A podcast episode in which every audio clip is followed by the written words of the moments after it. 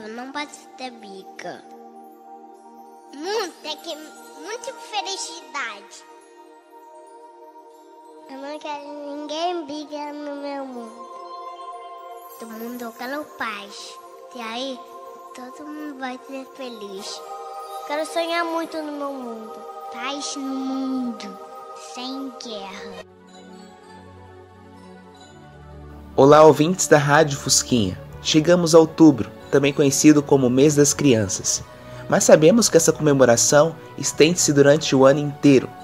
Em especial, a data do dia 12 de outubro alerta para muitos problemas enfrentados pelas crianças de todo o mundo.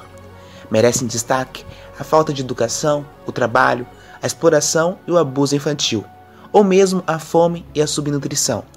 No ano de 2020, o Estatuto da Criança e do Adolescente, o ECA, completou 30 anos. Foram muitos os avanços na área de proteção, inclusão social e desenvolvimento de nossos jovens. Todas essas responsabilidades partilhadas entre familiares, sociedade e poderes públicos.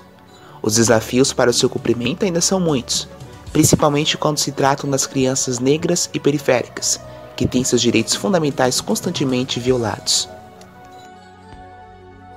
O principal obstáculo ao cumprimento do ECA é o próprio Estado, que não garante o acesso à educação de qualidade, à cultura, à saúde e que nega às parcelas mais pobres o direito à vida, sendo recordistas em assassinatos de jovens e crianças nas favelas e periferias, por meio de suas forças policiais. Embora o caminho seja árduo, a instauração do Estatuto da Criança e do Adolescente foi uma conquista histórica e é dever de toda a sociedade lutar para garantir o seu cumprimento. Também nesse ano comemoramos os 31 anos da Convenção sobre os Direitos da Criança, adotada pela Assembleia Geral da ONU. Este é o instrumento de direitos humanos mais aceito na história universal. Foi ratificado por 196 países. Somente os Estados Unidos não ratificaram a convenção. O Brasil ratificou a Convenção sobre os Direitos da Criança em 24 de setembro de 1990. A Constituição Federal Brasileira de 1988, no artigo 227, estabelece que é dever da família, da sociedade e do Estado assegurar à criança, ao adolescente e ao jovem, com absoluta prioridade, o direito à vida, à saúde, à alimentação, à educação, ao lazer, à profissionalização, à cultura, à dignidade, ao respeito, a liberdade e a convivência familiar e comunitária, além de colocá-los a salvo de toda forma de negligência, discriminação, exploração, violência, crueldade e opressão. Todos nós temos direitos numa sociedade, da infância até a fase adulta. No entanto, temos a impressão que esses direitos diminuem quando crescemos, ou talvez deixamos de nos preocupar com eles.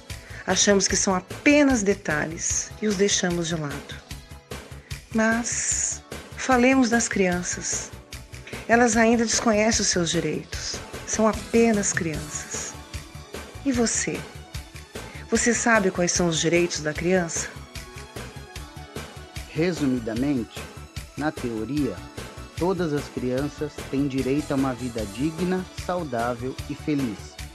Como princípio básico em uma sociedade, precisamos aprender desde a infância a lidar com diferenças e respeitá-las, e com isso seguir e proporcionar à futura nação todos os seus direitos. É dever de todos respeitar os que são diferentes, porque eles também são cidadãos e possuem os mesmos direitos e deveres que nós na sociedade brasileira. Dessa forma, todos recebem os seus direitos e se igualam. Ser criança é acreditar que tudo é possível. É ser feliz com muito pouco. É se tornar gigante diante de pequenos obstáculos. Ser criança é fazer amigos antes de saber o nome deles.